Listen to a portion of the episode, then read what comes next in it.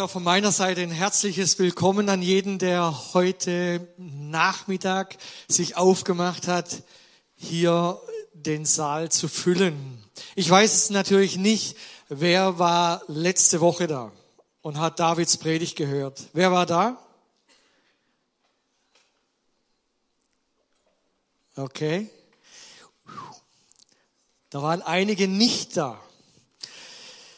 Denn nachdem das rauskam, dass David länger krank ist und wirklich eine Auszeit braucht, diese, sich so auszukurieren, war natürlich die Frage, was macht man so kurzfristig? Die, wo da waren, ich weiß nicht, wie es euch ging letzte Woche, wenn ihr hier gesessen seid und habt die Worte, die Predigt von David gehört, wie es euch gegangen ist diese Woche. Am liebsten würde ich jetzt fragen, was hast du noch von der letzten Woche in deinem Gedächtnis? Vielleicht habt ihr ja mitgeschrieben oder ihr habt den Podcast nochmal angehört. Wer hat den Podcast gehört nochmal? Ah, ganz so viel, nicht so viele. Zu Deutsch, das, was ich heute euch mitgeben werde, das ist für ganz, ganz viele dementsprechend ja neu. Ich habe den Vorteil, dass ich dann ein kleines bisschen äh, wiederholen darf, von dem, was David so als gewisse Highlights ähm, da mitgegeben hat. Eins, was ganz wichtig ist, denke ich, ist, er hat gesagt, seid nicht nur Hörer, sondern Täter.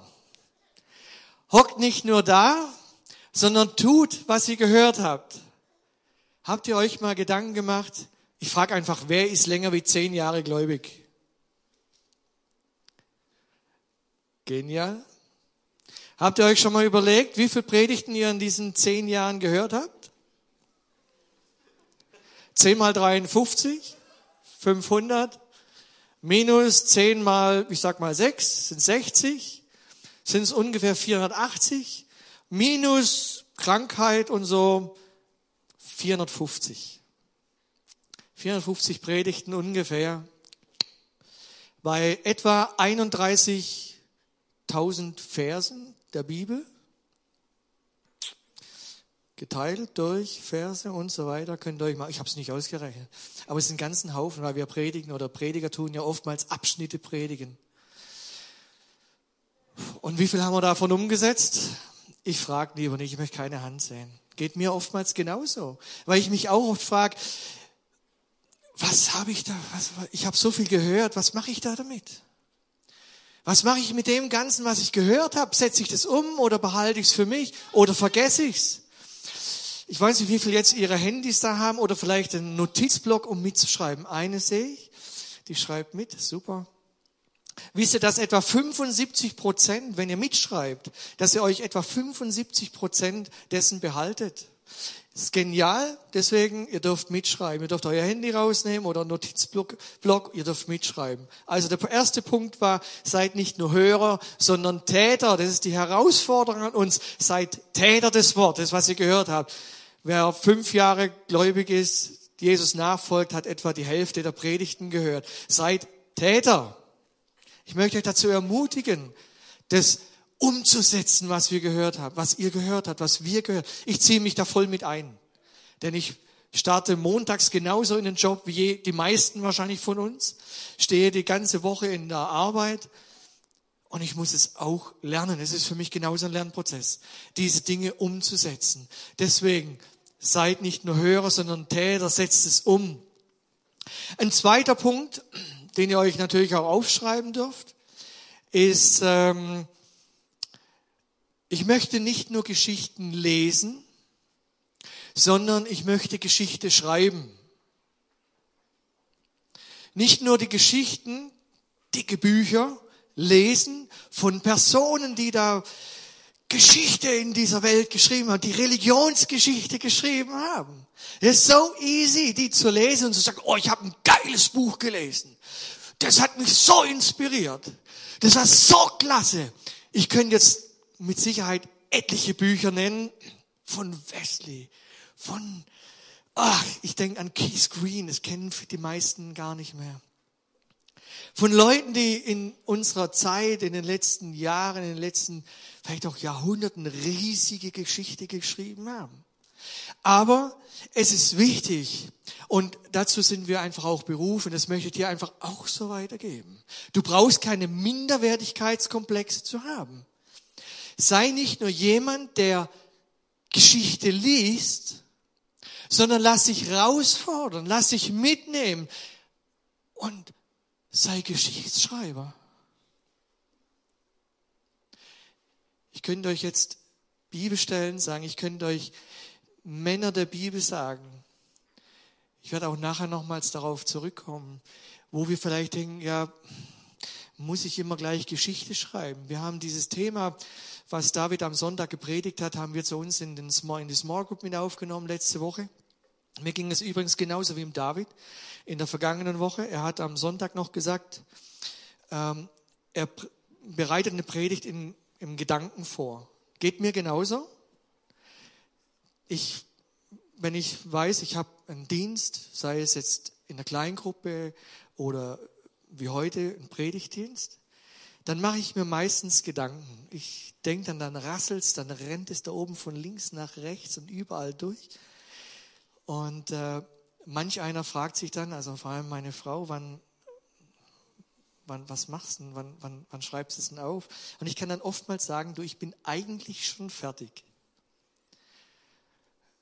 Ich bin eigentlich schon fertig, ich muss es nur noch zu Papier bringen. Und so ging es mir die letzte Woche am Mittwoch. Ich habe mir die Gedanken gemacht für unsere Small Group. War dann am Mittwoch, äh, wir haben abends um halb acht, um sieben Uhr wollten wir ungefähr hier sein, alles vorbereiten. Ich denke, das war so 18 Uhr. Ich wollte eigentlich so mit unserer Kleingruppe das Thema behandeln, die Person Jesu. Wer ist es eigentlich? Denn wir sind so gekommen. Wer ist eigentlich Gott? An welchen, wie, wie, ist dieser Gott? Wer ist dieser Gott? So Charaktereigenschaften, so von Gott. Und jetzt wollte man, war ja Weihnachten, wir waren, ich war dann ziemlich lang krank. Habe ich gedacht, so, und jetzt machen wir so die Richtung, wer ist eigentlich dieser Jesus? Wir kommen gerade von Weihnachten, Geburt Jesu. Wer ist eigentlich dieser Jesus, an den wir glauben? Ich habe auch wieder Notizen gemacht und geschrieben und getan etwa um 18 Uhr habe ich mich entschieden, ein ganz anderes Thema zu machen. Und ich habe dann gedacht, komm, lass uns die Predigt aufarbeiten. Lass uns es einfach nochmal durchgehen. Und habe dann auch bei uns in der Gruppe gesagt, schau her, lass uns Geschichte schreiben. Da war die Frage auch, ja, ich, ich, ich, warum soll ich, muss ja nicht gleich Geschichte schreiben. Liebe Leute, ich war das gerade schwäbisch, habt das gemerkt? Liebe Leute, habt nicht diesen minderwertig Komplex. Ich möchte euch bitten, euch Gedanken darüber zu machen, woher kommen wir? Wer sind wir? Wenn ich an Jesus Christus glaube, wenn ich Jesus in mein Leben aufgenommen hat, habe, ich frage mich, und ich frage dich, wer hat dich berufen? Von wem hast du berufen gekriegt? Wer hat sich für dich am Kreuz gegeben? Jetzt sind wir wieder da. Wer ist dieser Jesus, an den du glaubst?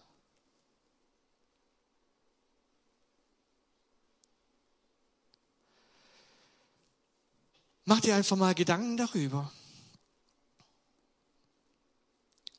David hat den nächsten Punkt gebracht und hat gesagt, ich baue Kirche, weil Kirche mich baut.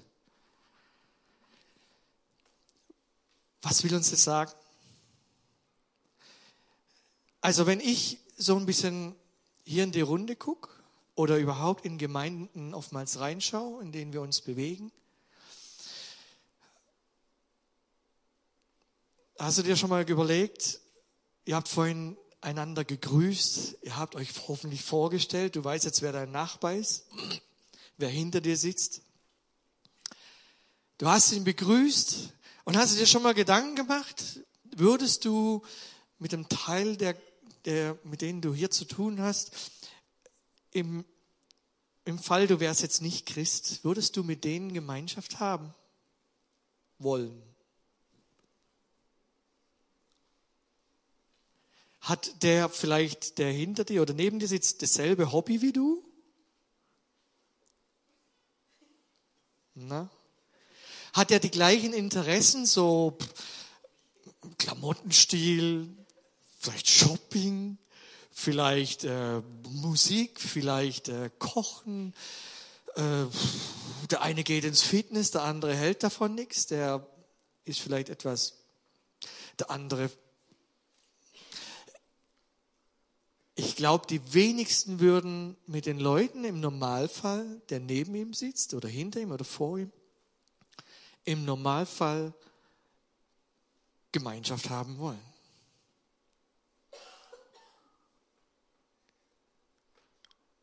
Ja, doch, ja. Ich glaube, in vielen Fällen wäre es aber nicht so. Und ich glaube, dass es wirklich ein Punkt ist, wenn ich in der Gemeinde bin, werde ich genauso gebaut. Wir schleifen uns, wir formen uns. Es sind so viele Punkte, wo wir wachsen können am anderen. und es tut gut. David hat ähm, einen weiteren Punkt gebracht, und zwar 2. Mose 25, Vers 8. Da heißt es, und sie sollen mir ein Heiligtum machen, damit ich in ihrer Mitte wohne. Also Gemeinde, eine Zusammenkunft. Hier war mit Sicherheit der Tempel oder die Stiftshütte. Aber ich glaube auch die Gemeinde. Die Gemeinde ist so unser Zuhause, da wo wir zusammenkommen. Gott hat gesagt, baut mir so ein Haus, baut mir so eine Gemeinde, damit ich unter euch wohne, damit wir uns gegenseitig abschleifen und damit wir aneinander wachsen. Und es war Schönes, aneinander zu wachsen. Nicht mehr so aggressiv vielleicht zu reagieren, Liebe zu üben, Geduld. Oh, da gibt es so vieles. Gemeinde zu bauen. Wir haben ein Beispiel gehört vom Richie und vom Peter. Der Richie, ein reicher Mann, der Peter kurz vor der Rente, und der Richie sagt zum Peter, schau her, Peter, bau mir bitte noch, noch ein Haus. Du kannst das, die ganze Kohle, ich stelle dir ganz viel Kohle zur Verfügung, bau ein Haus. Und der Peter baut dieses Haus und denkt, ah, weißt was, äh, da machen wir ein bisschen was weg, da können wir ein bisschen sparen, am Fundament können wir ein bisschen sparen. Wenn wir nicht ganz so viel Stahl reinmachen. In den Wänden, ja, aber ich, es muss keine 25er Außenwand sein, es kann vielleicht auch eine 20er Wand sein. Der Putz, ja, da tun wir erst nicht so dieses Gitter drauf, dieses stabilisiert, das lassen wir hier weg, da sparen wir Geld. Und wie er fertig ist, geht er zum Richie und sagt zum Richie, schau her Richie, das Haus ist fertig. Und der Richie sagt dann zum Peter, schau her Peter, ich schenke dir dieses Haus. Könnt ihr euch vorstellen, was beim Richie passiert ist? Der wird wahrscheinlich ein langes Gesicht gemacht haben, weil er genau weiß, wo seine Fehler waren, wo er am falschen Fleck gespart hat. Zum Beispiel am Fundament, zum Beispiel an der Außenwand, vielleicht an den Fenstern, an der Heizung, am Material. Nicht so dolle gelaufen. Gemeinde, Fundament, Leib. Gemeinde wird oft mit dem Leib Jesu verglichen. Wir sind der Leib. Es heißt in der Bibel, wenn ein Glied leidet, leiden alle mit. Stellt euch mal vor, ihr schneidet euch in den Finger. Das ist ein recht tiefer Schnitt, der wird hier verarztet oder ihr habt ihn sogar gebrochen. Dann habt ihr beide eingebettet oder alle drei oder wie auch immer. Es funktioniert nicht mehr so viel. Ihr könnt nicht mehr so viel machen. Der ganze Körper ist eingedämmt. Er ist nicht mehr so agil. Er kann nicht mehr voll funktionsfähig sein. Du bist gehandicapt. Beim David, wenn er krank ist, es funktioniert einfach nicht mehr alles so im Moment. Ganzes Be ein Beispiel, David ist krank, unser Pastor. Es läuft ein wenig anders. Aber ich hoffe gut. Aber merkt ihr, wenn ein Leib, wir ein Leib sind, Gemeinde sind, und einer ist krank, dann leiden alle irgendwo mit.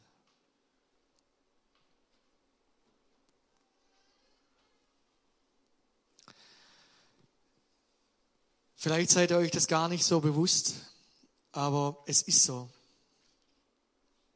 Kirche, Kirche ist wir. Versteht ihr? Das ist du, das bist du, das bin ich, das sind wir. Das seid ihr, die hier da seid und zuhört. Und was machen wir, wenn wir zu euch sprechen? Wir versuchen euch ein Fundament mitzugeben. Wir versuchen euch etwas mitzugeben in den Kleingruppen, in den Small Groups. Wir versuchen euch ein Fundament zu geben, ein Wissen zu geben, dass wenn ihr draußen seid, dass ihr fest seid, dass ihr ein Fundament habt. Wenn das Fundament bei einem großen Haus, bei einem Hochhaus zum Beispiel, nicht korrekt ist, besteht die Gefahr, dass es einstürzt, dass es nach einer Seite weghinkt. Das wollen wir nicht. Wir möchten, dass ihr stabil werdet. Aber das ist etwas, dass ihr mit dabei seid. Dass du mit dabei bist. Wir möchten, dass du stark wirst, dass du gesund wirst, dass wir im Austausch sind, dass du mit uns sprechen kannst, dass ihr untereinander sprechen könnt, dass ihr helfen könnt. Wenn du verletzt bist, wird die Pumpe, sprich dein Herz, viel mehr Energie pumpen hier rein, wo ihr Verletzung habt, damit es wieder heil wird, damit es gesund wird damit es gut wird. Das wollen wir euch helfen, wenn ihr es wollt. Wenn ein Glied leidet, leiden alle mit. Wir möchten, dass ein starkes Fundament passiert. Ich möchte euch mitnehmen nochmals in einen weiteren Vers, und zwar in Matthäus 16. Wir wissen, dass Jesus ungefähr drei Jahre lang mit den Jüngern unterwegs war. Er ist so durch die ganze Gegend marschiert, hat, die Jünger haben sehr, sehr viel gesehen, haben sehr viel erlebt. Und äh, wie sie da so auf dem Weg waren, ich denke, es war vielleicht sogar ein andächtiger Spaziergang oder anständiger Marsch, wenn wir lesen das in Matthäus 16, 13 bis 14. Als aber Jesus in der Gegend von Caesarea Philippi angekommen war, fragte er seine Jünger und sprach, was sagen die Menschen, wer der Sohn des Menschen ist? Sie aber sagten, einige Johannes der Täufer, andere aber Elia und wieder andere Jeremia oder einer der Propheten.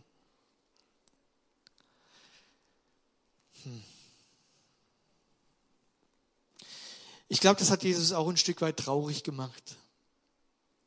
Was sagen die Menschen, der ich bin? Was glauben sie, wer ich bin? Und da kommen solche Antworten. Ich glaube, dass Jesus ein bisschen geknickt war. Kann ich mir gut vorstellen. Und dann fragt er weiter, in den folgenden Versen, wo es dann heißt, er spricht zu ihnen, ihr aber, was sagt ihr, wer ich bin? Wir kennen Simon Petrus, die wo schon länger im Glauben sind, die Bibelgerecht vielleicht auch kennen.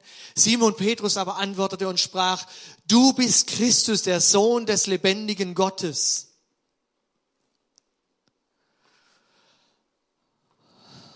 Wenn ich so Verse lese, dann läuft es mir den Rücken runter.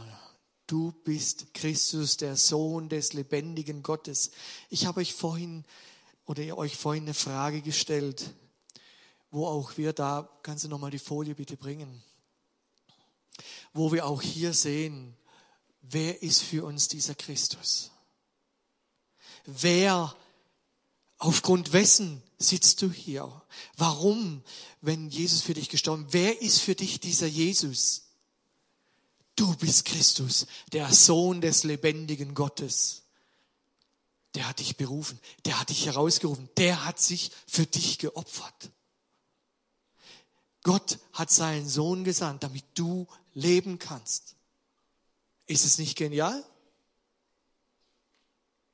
Ich finde es genial.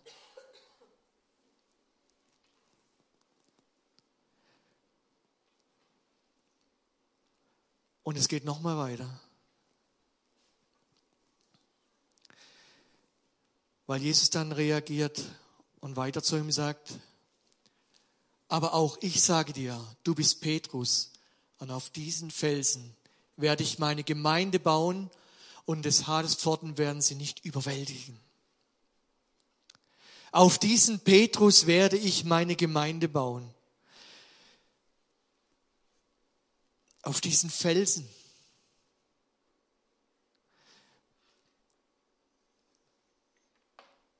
Was Jesus hier zu diesem Petrus sagt, ist nicht weit von der Kreuzigung entfernt. Dieser Petrus, der so schnell herausgeplatzt ist, du bist Christus, der Sohn des lebendigen Gottes, und Jesus sagt, auf diesen Felsen, auf diesen Petrus will ich meine Gemeinde bauen. Der hat ein paar Wochen oder vielleicht Monate später diesen Jesus, du bist Sohn Gottes, den hat er dreimal verleugnet. Dreimal. Wenn alle gehen, alle dich verlassen, ich werd's nicht. Und Jesus sagt zu ihm, schau her, bevor der Hahn kräht, wirst du mich dreimal verleugnen. Und innerhalb kurzer Zeit, obwohl er diesen Jesus gesehen hat, was die Soldaten mit ihm gemacht hatten. Nein, ich kenne ihn nicht. Nein, ich kenne ihn nicht. Nein, ich kenne ihn nicht. Und der Hahn kräht. Ein paar Tage, paar Wochen, paar Monate vielleicht vorher auf diesen Menschen, auf diesen Petrus, auf diesen Felsen will ich meine Gemeinde bauen.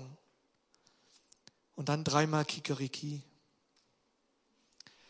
Wisst ihr, Gott beruft Menschen. Gott hat dich herausgerufen.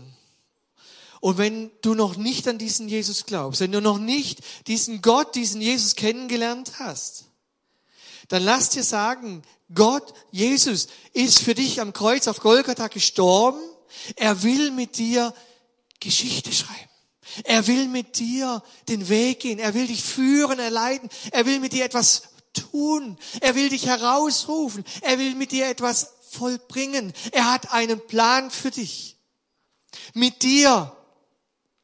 Und mit dir, der du schon langgläubig bist, genauso. Er will mit dir Geschichte schreiben. Geschichte, die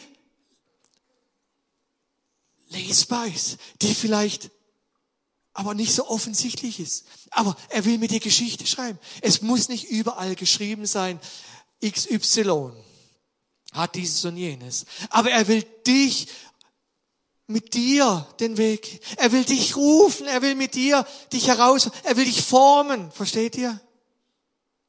Und dafür bist du ihm nicht zu gering. Er hat Jesus, dein, seinen Sohn, für dich ans Kreuz nageln lassen.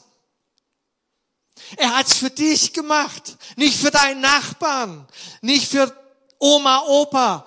Er hat's für dich gemacht. Er will mit dir Gemeinde bauen. Mit deinen Gaben, mit deinen Fähigkeiten, mit deinen Begabungen. Wisst ihr, das ist etwas Gewaltiges. Der Höchste, der Allerhöchste, Gott persönlich durch Jesus hat dich gerufen, hat sich für dich gegeben am Kreuz auf Golgatha, hat Blut für dich vergossen. Kein anderer. Nicht deine Frau, deine Freundin, dein Kumpel, deine Kumpelin. Das war Jesus persönlich. Jesus Christus, der Sohn Gottes, der Schöpfer der Welt. Der will mit dir etwas machen. Und da bist du nicht zu gering. Da brauchst du nicht sagen, hm, Geschichte, nee. Der hat mit dir was vor. Du bist nicht so gering. Der Höchste. Das ist der Kumpel, der mit dir ins Kino gehen will. Der mit dir shoppen gehen will. Das will er auch, klar. Aber der hat mit dir was vor, der will dich formen. Und der will ein Fundament machen. Wisst ihr, da gibt's ein Fundament. Habt ihr, wisst ihr, wie so ein Fundament funktioniert? Das wird gebuddelt, gebuddelt, richtig tief. In Deutschland mindestens 60 Zentimeter, so eine Vorschrift. Und dann wird nicht nur einfach Beton reingekippt, weil der würde kaputt gehen, der würde reißen. Der hat eine Vorgabe, dieses Fundament. Da kommt Stahl rein. Richtig viel. Das ist so eine stinklangweilige Aktion. Das interessiert eigentlich gar keinen, wenn beim Hausbau so dieses Fundament ausbuddeln, Fundament machen. Ja, Stahl reinmachen und dann kommt so die Brühe rein, so diese Beton, da wird es, härtet es aus. Das interessiert eigentlich, ist nichts fürs Auge. Erst nachher wenn es auf dieses Fundament, die Bodenplatte kommt und dann das Haus draufgestellt wird. Das interessiert die Leute. Aber das Fundament ist das Wichtige. Auf diesem Fundament steht das Haus nachher. Das muss bei Wind und Wetter standhalten. Und wenn da kein Stahl dran ist, wenn das etwas stabil ist, dann macht so, versteht ihr? Und dieses, dieser Stahl, der stabilisiert es. Und das ist das, was Jesus mit uns möchte und was wir dir in der Gemeinde geben möchten. Auch ein Fundament. Fundament bauen. Nicht nur bla bla bla. So ein Fundament machen, das kostet Schweiß. Dieser Stahl wird gebogen. Das kostet Schweiß. Das Betonieren, das kostet Schweiß. Das ist etwas, was deine Zukunft ausmacht, ob du stabil bist, ob du in den Anfechtungen stabil und fest bist.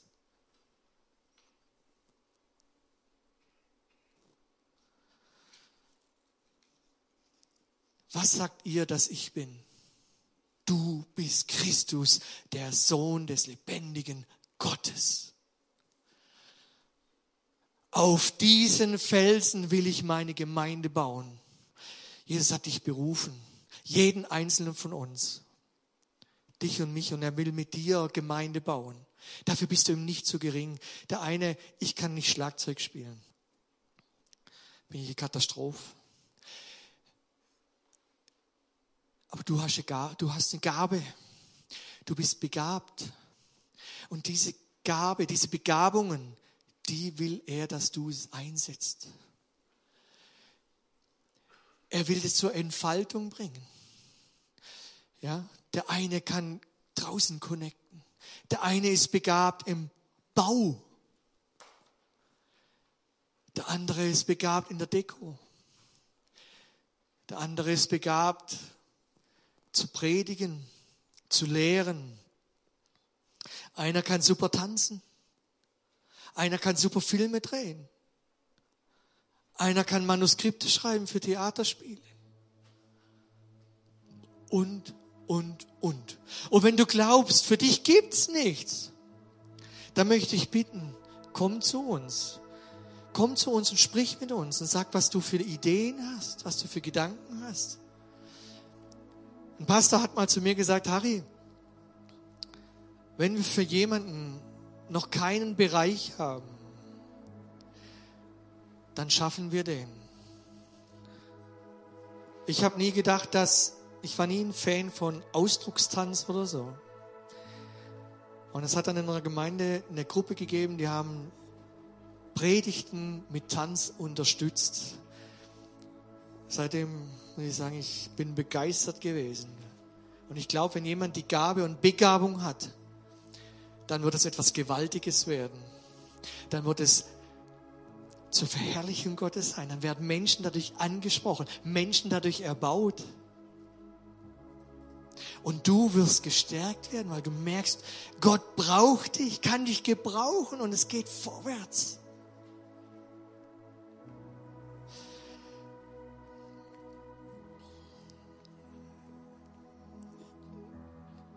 Jesus war gestorben, ist seinen Jüngern erschienen.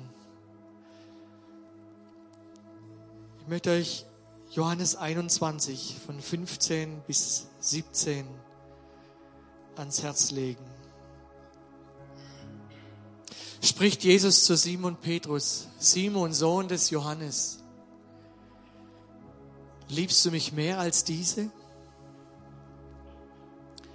Er spricht zu ihm, ja Herr, Du weißt, dass ich dich liebe. Spricht er zu ihm, weide meine Lämmer. Das geht dreimal so. Simon Petrus, hast du mich lieb? Ja, Herr, du weißt, dass ich dich lieb habe. Jesus sagt zu ihm, weide meine Schafe. Und er sagt es nochmal. Simon, Petrus, hast du mich lieb? Und der Simon Petrus sagt, Herr, du weißt alle Dinge. Du weißt, dass ich dich lieb habe. Und Jesus sagt zu ihm, weide meine Schafe. Der Mann, der ihn verraten hat, der ihn allein gelassen hat, Herr, du weißt, dass ich dich lieb habe. Und es tut mir leid. Es tut mir leid, was ich getan habe. Jesus, du weißt, dass ich dich lieb habe.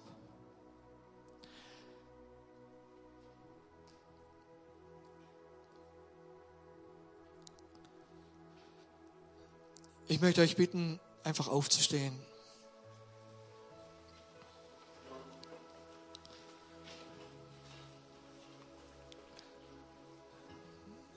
Und ich möchte dich einfach bitten, jetzt die Augen zu schließen und ich möchte mit uns beten. Himmlischer Vater, du fragst uns so oft, hast du mich lieb? Himmlischer Vater, du weißt, was meine Antwort oft ist. Und oftmals geschehen diese Antworten im Kopf. Himmlischer Vater, ich möchte dich bitten, dass du zu mir sprichst. Mich immer wieder neu fragst, mich hinterfragst. Harry, hast du mich lieb? Himmlischer Vater, ich möchte dich bitten, dass es vom Herzen kommt. Ich hab dich lieb. Himmlischer Vater, ich möchte dich bitten, dass du in diese Runde kommst und uns fragst. Und ich frage dich, Hast du Jesus lieb?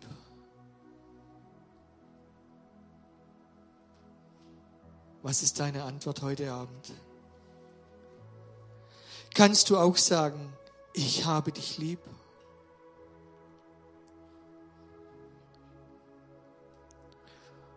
Und Jesus sagt, weide meine Schafe.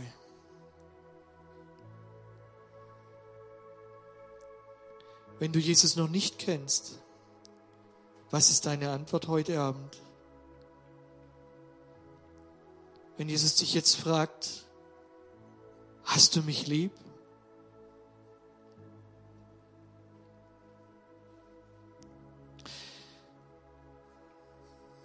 Jesus hat dich lieb und er möchte dich einladen, in seine Gegenwart, in seine Nachfolge, in seine Gemeinde zu kommen. Er möchte dich einladen, all den Schlotter, all den Dreck, all den Mist, all die Sünden, all die Vergehungen bei ihm abzuladen und mit dir neu zu starten.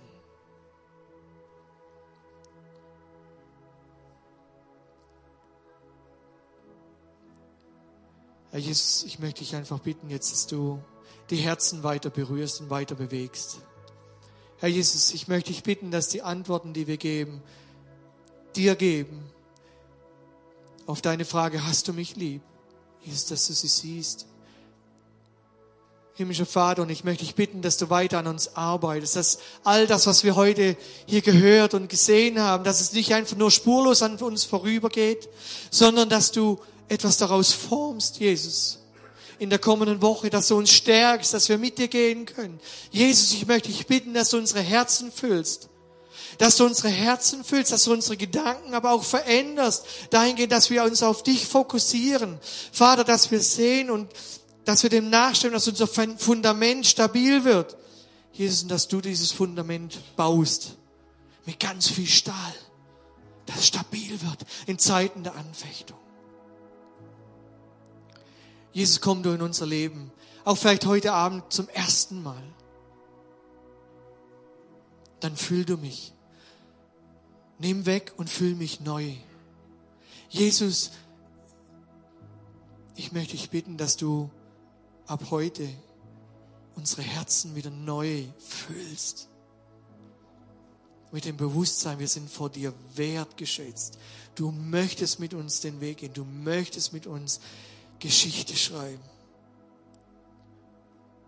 Denn unsere Berufung ist von dir, dem Höchsten der Höhe es gibt nichts Höheres. Jesus, Gott, du bist der Höchste, du bist der Schöpfer des Universums. Der Höchste beruft uns. Komm du und geh du den Weg mit uns. Geh du den Weg mit mir. In Jesu Namen. Amen.